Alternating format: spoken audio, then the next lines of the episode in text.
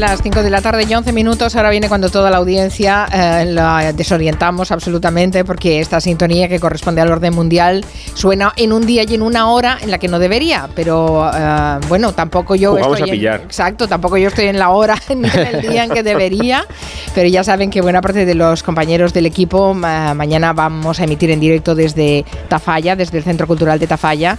Y empiezan viaje ahora, esta tarde, así que nos hemos quedado los del banquillo, Fran Villar, en lugar de Joan Quintanilla y yo. Pero bueno, los de los titulares del orden mundial sí que están aquí con nosotros. Básicamente es que este viaje a Tafalla también ha hecho que reorganicemos algunos de los espacios de la semana y no queríamos prescindir para nada de la información internacional visto cómo está el mundo. Así que saludamos a, ya hemos oído a, a Eduardo Saldaña. Buenas tardes, Hola Eduardo. Carmen, ¿qué tal? Y hablas Moreno, ¿qué tal? ¿Qué tal? Buenas tardes. Bueno, ¿cómo estáis? ¿Bien? ¿Esto de Bien, las 5 del martes qué? ¿Lo lleváis bien? Un poco flashback, porque antes estábamos a las 5 o no. Sí, antes claro. estábamos a las 5, entonces ahora es Los como jueves, pero volver, bueno. volver a- al pasado de alguna Ay, qué líos, ¿no? Que- Yo estaba asustado por el atasco, pero no hemos pillado, así que mira bien. Ay, ¿había atasco en Madrid? No, no, no, no. Por, por ahora Ah, menos mal. Sí, siempre lo hay de vuelta, Sí. siempre, Menos mal. pero, pero bueno, eso ya es la nos rutina. ponemos el gelo y ahora además nos va a pillar claro. casi el gabinete. Así que Claro, mira, si genial. además de vuelta ya tenéis el trabajo hecho, así Claro. que no, es- no agobiáis, ¿no? No os agobiáis tanto. Bueno, antes de empezar, eh, como siempre, eso sí que lo vamos a mantener invariable. eh, una pregunta para nuestros oyentes. ¿Qué les vamos a preguntar hoy? Vamos allá. La pregunta es, ¿cuál de estos tres países tiene más porcentaje de población en riesgo de pobreza o exclusión social?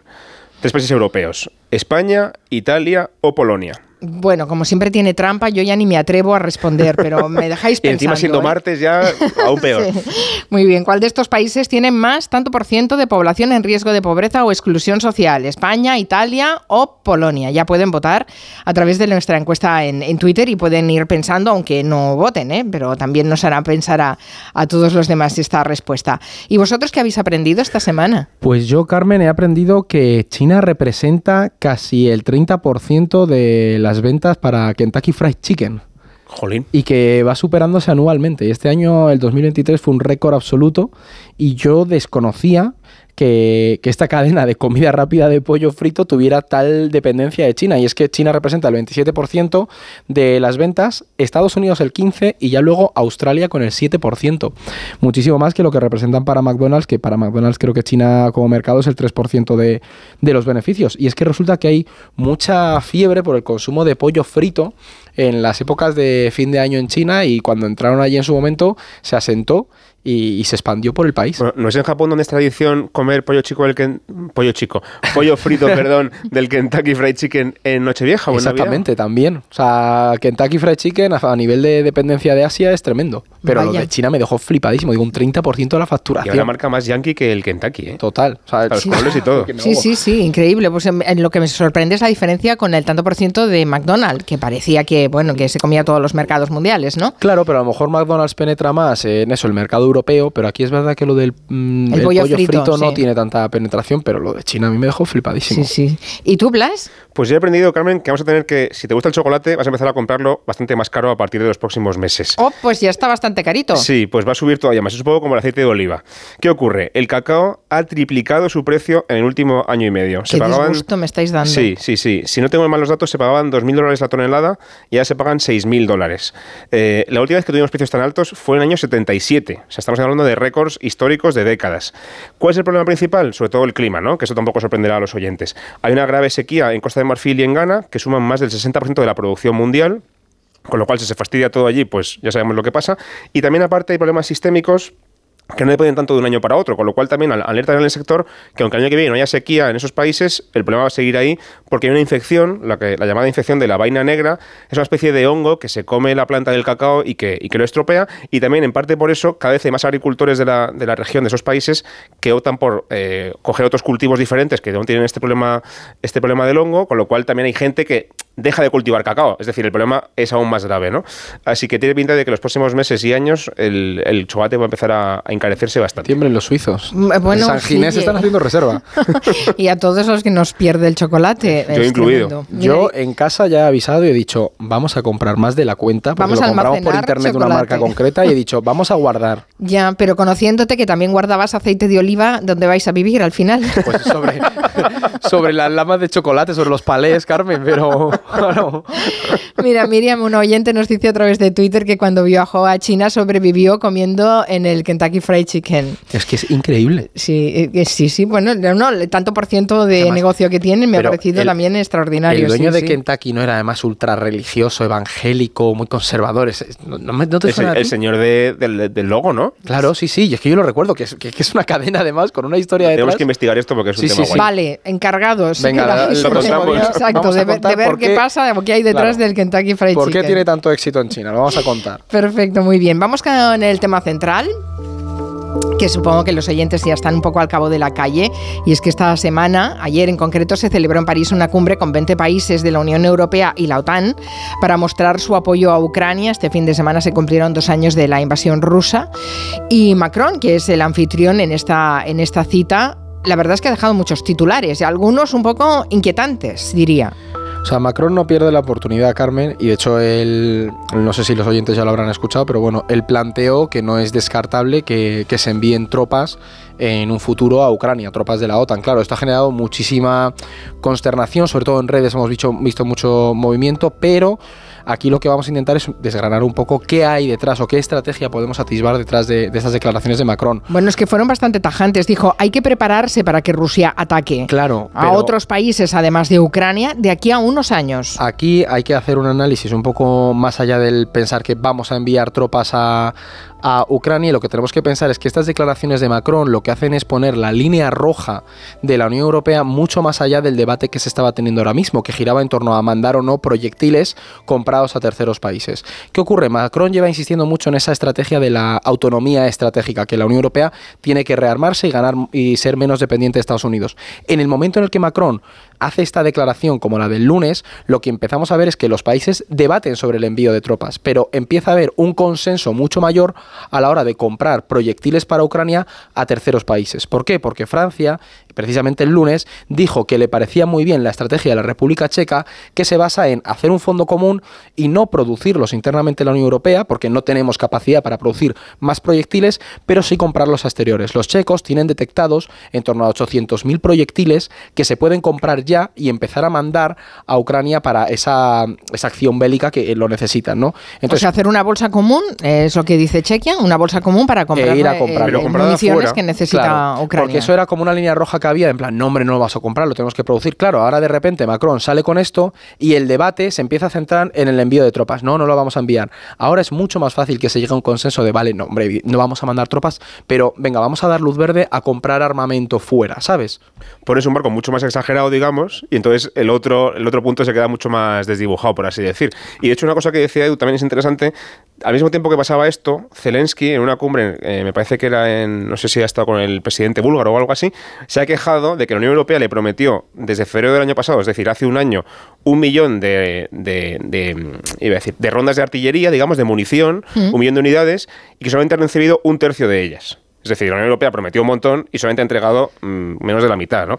Porque ¿no? Porque no llegamos a producirlas, no tenemos capacidad de producción. Así que esta solución que propone Macron, que, me, explicaba Eduardo, pues sería una forma alternativa de, lograrlo. Y planteémonos una cosa, Carmen, que lo estábamos justo hablando Blas y yo ahora al empezar. Hace, ¿cuánto? Un año estábamos, o cuando empezó el conflicto, hace dos años, estábamos debatiendo en la Unión Europea el si mandar cascos y sacos a Ucrania y ya está sobre la mesa el aprobar la compra de munición a terceros países. Han mandado misiles, cazas, tanques. sí, sí, bueno, es evidente que la escalada militar eh, así lo demanda, ¿no? Mm. Porque eh, hace un año eh, se celebraba el primer aniversario de esa invasión y se pensaba que iba a ser más breve y parece que se está estancando el conflicto y que puede ir para largo.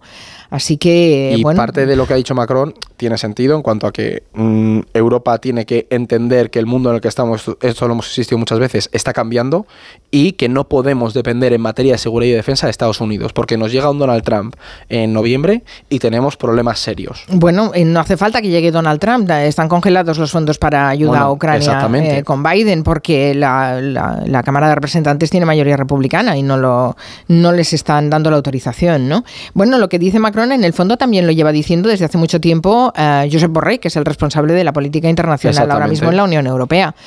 Eh, ayer además se aprobó por fin la entrada de Suecia en la, en la OTAN. Hungría mm, ha estado arrastrando los pies, pero finalmente lo ha aprobado. Mm, ¿Creéis que se está Europa poniendo las pilas con todo esto? ¿Nos estamos preparando para la guerra? Sí, yo os diría que uno de los eh, puntos de inflexión es eh, las declaraciones de Scholz hace tres semanas, que también las, las hemos mencionado aquí. Es decir, la entrada de Suecia, vamos por partes, la entrada de Suecia lo que hace es afianzar completamente esa ampliación de la Alianza Atlántica, es decir, de repente el mar Báltico se ha convertido en un lago OTAN, como se está denominando, y, la Alianza ha ganado un país con una capacidad militar, sobre todo naval, muy importante. Entonces, esa jugada que pretendía Putin de frenar o crear alguna disuasión contra la OTAN no parece que esté funcionando como se esperaba. Y luego, en cuanto a lo de la ponerse las pilas, claro que sí, Carmen. Es decir, la lógica dentro de los principales gobiernos europeos está cambiando. Y se ha visto que hay que invertir en defensa y en seguridad y ahí tú mencionabas a Josep Borrell, creo que es uno de los grandes representantes, pero luego los principales estados europeos,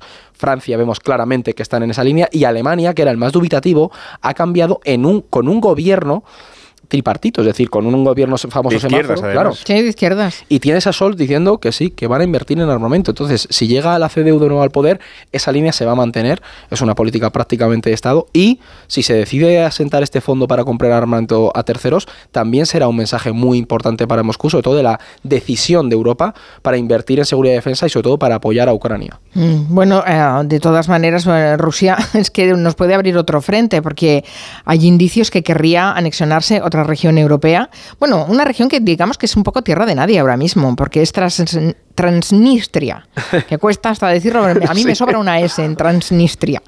Eh, no se ha hablado mucho de esto en los medios, ¿vosotros sabéis algo? ¿Lo estáis siguiendo? Sí, vamos a ver, Transnistria es una cosa muy particular dentro de Europa porque es un estado de facto no reconocido, nadie, lo reconoce en realidad. Eh, oficialmente pertenece a Moldavia, pero se autoproclamó independiente en los años 90 con la disolución de la Unión Soviética y está, es una franja de tierra muy estrecha entre Moldavia y Ucrania, es decir, está en la parte eh, occidental de Ucrania, está muy lejos de Rusia en ese sentido. ¿Qué ocurre? Em, y además es que es pequeño, como os digo, me parece que solamente tiene medio millón de habitantes, no, no es muy grande. El tema es que aunque está muy lejos de Rusia geográficamente, ha mantenido esos contactos con el país desde, desde la caída de la Unión Soviética y de hecho viajar allí es como viajar en el pasado a la URSS, porque todo sigue como estaba entonces, ¿no? Mm. Em, y Rusia además subvenciona de alguna forma que este estado exista porque le vende gas barato, paga, por ejemplo, parte de sus pensiones y presupuestos públicos y da también pasaporte ruso a los transnistrios, es decir, está casi como semicolonizando la región, ¿no? Eh, y además también tiene tropas allí. Y eso fue importante al principio de la invasión de Ucrania porque había muchísimo miedo con que además de entrar por el norte, por el este y por el sur, también quisieran entrar los rusos desde el oeste, desde Transnistria, contra Ucrania y hacer ahí un nuevo frente. Eso no ha llegado a pasar nunca, pero el temor sigue estando ahí. ¿Qué ha pasado ahora mismo? Bueno, pues que se ha convocado una asamblea de diputados extraordinaria en Transnistria que reúne no solamente los diputados nacionales, sino también a, regionales y locales, es decir, a todos los políticos de Transnistria prácticamente se van a juntar mañana y no se sabe muy bien con qué punto del día, con qué, con qué objetivo. La cosa es que esta, esta reunión solamente se convoca, eh, perdón, la última vez que se convocó fue en 2006, o sea que eso ya nos da una idea de lo importante que es esta cumbre, eh, y entonces lo que se decidió fue renunciar a integrarse de nuevo en Moldavia y pedir la anexión de Rusia, ya en 2006. Lo que se, lo que se especula es que lo puede volver a hacer ahora, pedir la anexión a Rusia, y al día siguiente, el día 29, eh, Putin da un discurso anual ante la Asamblea rusa, digamos, y se especula con que podría decir, vale, pues sí, nos lo quedamos, ¿no? Entonces, claro, sería, sería un poco como, como anexionarse, como cuando se anexionó Gerson y tal, como decía Edu, y sería un golpe geopolítico más, más simbólico que real, porque ya en la práctica ya controlan el territorio, pero que añadiría un poquito más de presión extra por parte de Rusia a Moldavia, Rumanía, Polonia, a los países del, este de Europa. Bueno, pues ya sabremos algo más cuando escuchemos a, Putin el, jueves, ¿no? esta semana se queda claro. Vamos con otras noticias de la semana, porque este fin de semana se ha celebrado la conferencia política de acción conservadora en Washington y la verdad es que no ha dejado indiferente a nadie. Ahí se han juntado perfiles de ultraderecha de todo el mundo, desde Donald Trump a Milley, a Santiago Abascal, este último, eh, como todos, no ha dudado en utilizar su turno de palabra para señalar a las instituciones que le son molestas, como por ejemplo la Universidad de Salamanca o la de Harvard. Las antiguas universidades, como las de Salamanca, la de Bolonia o la de Harvard, diseñadas para agrandar la cultura, han sido convertidas hoy en máquinas de censura, de coacción, de adoctrinamiento y de antisemitismo. Queremos universidades que sean templos del saber de la libertad de pensamiento, de la transmisión de conocimiento y no queremos comisarios perturbados que inventen géneros, que perviertan la inocencia de los menores, que reescriban la historia o que promuevan ideologías criminales. Pues esto ha dicho Abascal en Estados Unidos. Esta cumbre, Carmen, al final lo que hace es juntar a todas esas eh, cabezas visibles de los movimientos de, de ultraderecha, de derecha radical alrededor del mundo. Y sí que es importante seguirles o estar atento de qué se habla, cuáles son los principales discursos, sobre todo en un año electoral tan importante en Estados Unidos en el que, como hemos comentado antes... Y en Europa. Claro, y en Europa también, exactamente, en el que, sobre todo, Donald Trump tiene posibilidades de llegar al poder, en el que, como tú decías, la ultraderecha en Europa tiene muchas posibilidades de ganar bastante peso dentro del Parlamento Europeo. Entonces hay que estar muy pendientes porque es en estos espacios donde se construye o se reafirma ideológicamente esta ola que vemos a nivel internacional. Y aquí a mí hay uno de los discursos más interesantes, sobre todo por cómo lo ha planteado, que es el de Bukele pero si quieren que el globalismo muera aquí también, deben estar dispuestos a luchar sin complejos contra todo y contra todas las personas que lo defienden. Luchen por sus libertades, luchen por sus derechos. El próximo presidente de Estados Unidos no solo debe ganar unas elecciones, debe tener la visión, la voluntad y la valentía para hacer lo que haga falta. Y sobre todo, debe poder identificar las fuerzas subyacentes que conspirarán en su contra. Estas fuerzas se apropian de vuestro país. Puede que no lo vean aún, pero ya está pasando.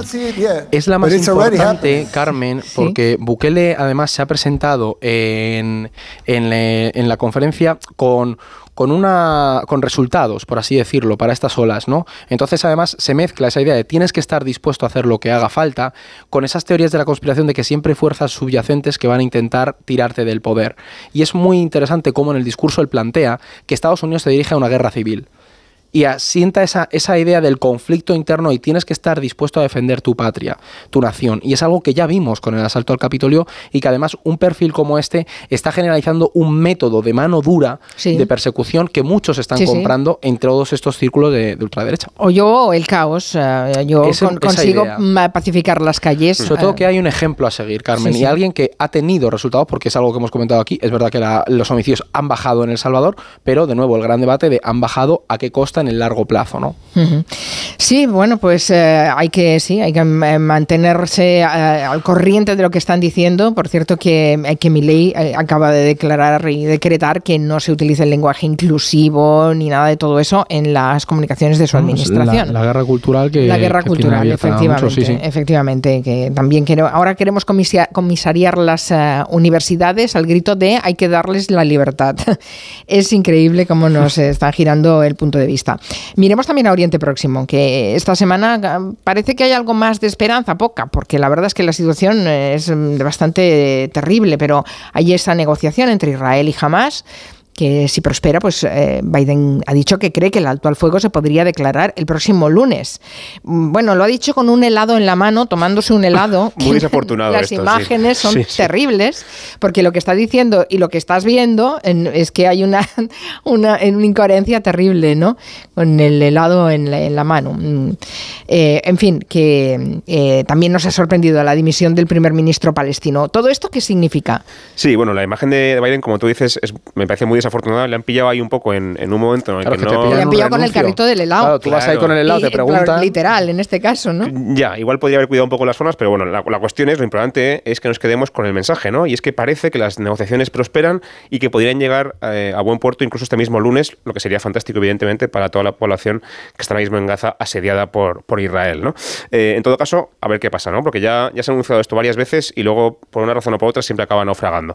Eh, y en cuanto al tema del primer ministro palestino, es muy interesante, es verdad que no es tanto el foco de la actualidad, porque estamos mirando todo el rato a Gaza y lo que pasa allí por, por, razones evidentes, pero también se mueven ya cosas por debajo que indican lo que puede venir el día después de la guerra. ¿no? Este señor eh, Mohamed Staye acaba de dimitir, llegaba en el, cargo desde 2019 y ha dimitido un poco diciendo que bueno que este nuevo momento político exige un liderazgo diferente, exige sobre todo unidad palestina, es decir, que no haya facciones enfrentadas entre Hamas y, su partido Fatah y sobre todo bueno pues que la sensación que yo tengo es que él no se siente digamos eh, con fuerzas ni tampoco con, ganas de colaborar con Israel en la gestión de Gaza después de lo que ha pasado con Gaza. ¿no? Eh, también es verdad y esto es interesante, esto tiene que ver también o refuerza un poco la tesis de que Estados Unidos está consiguiendo presionar a los palestinos hacia la solución que ellos quieren, que es un gobierno de la Autoridad Nacional Palestina, es decir, de, quien gobierna ya en Cisjordania, para la Franja de Gaza cuando la guerra acabe. Em, y esa Autoridad Nacional Palestina tendría que ser renovada, ¿no? Tendría que tener eh, un liderazgo diferente, nuevo, más joven, tecnócrata. Suena, de hecho, un tal eh, Mohamed Mustafa, ya lo contaremos si se confirma, que es un economista formado en Estados Unidos, con lo cual es alguien de muy del agrado de Estados Unidos. ¿Qué ocurre? Que tiene dos problemas esta, tesis. Primero, Israel no quiere nada de esto, no quiere que haya nadie gobernando Gaza que no sea de su agrado y la, y la ANP tampoco les gusta mucho. Y sobre todo, tampoco lo quieren los palestinos de Gaza. Los palestinos de Gaza no, les gusta nada ANP porque su presidente, su líder, el que no ha dimitido, sino el que sigue en el cargo, Mahmoud Abbas, tiene ya 88 años, lleva con el cargo caducado desde 2009, Carmen, que se dice pronto, este es el señor mejor ejemplo de corrupción que puede haber en el mundo político palestino, y ese tío no se baja del sillón. Entonces, la gente de Gaza no le gusta nada esto. solamente un 3% de la población de Gaza estaría de acuerdo con entregarle el poder a a esta gente. Así que cuando acabe la guerra, que ahora mismo es lo más importante, como es lógico, y deja de, haber estas masacres que hay ahora mismo en la franja, habrá que hablar de quién gobierna ese territorio, que es un debate muy peliagudo, muy complicado, eh, y desde luego la, opción de Israel y la de Estados Unidos y la de los palestinos no casa por ningún lado. No, Israel quiere gobernarla a ella. Claro, lo, que, lo que dicen ellos es que ellos quieren tener mano libre y limitada a nivel militar y que lo antes posible les, les querían dejar el poder, digamos, civil, responsabilidad, digamos, de servicio público, etcétera, lo, lo más sencillito, lo más pedestre, a una autoridad civil palestina compuesta por palestinos que no tengan ninguna relación con, eh, con Fatah ni con Hamas. Eso es muy complicado, porque a ver a quién encuentras tú, a ver a quién encuentras tú en Gaza que tenga ganas de colaborar con, con, Israel y no tenga algún vínculo político con algún partido político palestino. Sí, sí, realmente es, complicadísimo. es un nudo gordiano en, en, la, en la región, no sé. Bueno, ya veremos a ver cómo va evolucionando y sobre todo a ver si ese alto al fuego se puede declarar el próximo lunes, como dice Biden tomándose el cucurucho de lado. Vamos a resolver la pregunta de hoy. Eh, les recuerdo que era, ¿cuál de estos países tiene más tanto por ciento de población en riesgo de pobreza o exclusión social? Tengo que reconocer que los oyentes no, no se fían mucho de España porque mm, eh, piensan que nuestro país, con, con lo han votado el 63,4% de la audiencia, creen que es el país que tiene mayor eh, población en riesgo de pobreza o exclusión social. Seguido de Italia, pero muy lejos, lo han votado el 19,1% de la población, y Polonia el 17,6% de la población, no de los oyentes. Así que la respuesta correcta el sería. es España. Ah, pues lo han, acertado. Lo han clavado todo. Primero España, luego Italia y luego Polonia. España es el cuarto país de la lista a nivel europeo, por detrás solamente de Rumanía, Bulgaria y Grecia. Estamos en el 26%, Carmen, que es una pasada, me parece. Uno de cada cuatro personas de la, de la población española está en riesgo de pobreza o exclusión social. Italia va después con un 24,4 y ya mucho más abajo, en, al final de la lista en realidad, está Polonia con un 15,9. Pues lo han acertado los oyentes. La verdad es que hubiéramos deseado que no, pero los datos son, uh, son terribles. Son ¿eh? de Eurostat eh, 2022, es lo que tenemos. Bueno, pues eh, nada. Dice José Manuel Guizmo, ya para alegrarnos del todo la tarde. Para el orden mundial, ¿Cuándo estiman que empezará la guerra china en su área de crecimiento? Porque yo estimo que para el centenario de la larga marcha. Bueno, eso es 2040. ¿Cuándo es la esta? La larga marcha. y tú estudiando. 30 y pico, no me acuerdo ahora mismo, 30 y algo. Sí, sí. O sea, todavía le queda un poco a China. ¿eh? Ya, ya, Ahora tiene bastante follones internos. Lo podemos tocar un día. Sí, no está mal. Y dice Cheli, dice, la primera vez que vi el logo de Kentucky Fried Chicken, grande, en rojo y con la cara de un señor, me recordó mucho a la propaganda comunista de antaño. Quizás sea ah. eso lo que atrae a los chinos. No sé. No, pero vamos a buscar en plan, esto lo vamos a profundizar, la semana que viene lo contamos. Vale. Porque el tema creo Con que... el gráfico de China y pollo frito. Vale, vale, perfecto. Hombre, incluso podríais enviarnos un poco de pollo frito, no sé. no, que ya es ahora ya Los micrófonos manchados de grasilla, quita, quita, quita. Pues está bueno el pollo frito. Sí, a mí me encanta. Yo soy un gran fan, sí. Eduardo Saldaña, eh, Blas Moreno, hasta la próxima. Muy buenas adiós, tardes. beso, adiós. En Onda Cero, Julia en la Onda, con Carmen Juan. ¿Te lo digo o te lo cuento? Te lo digo. Me he quedado tirada y tardas en venir a por mí. Te lo cuento. Yo me voy a la mutua. Vente a la mutua y además de una gran asistencia en carretera, te bajamos el precio de tus seguros, sea cual sea. Llama al 91 555 5555. Te lo digo te lo cuento. Vente a la mutua. Condiciones en mutua.es. Securitas Direct, ¿en qué puedo ayudarle? Buenas, llamaba porque quiero instalarme una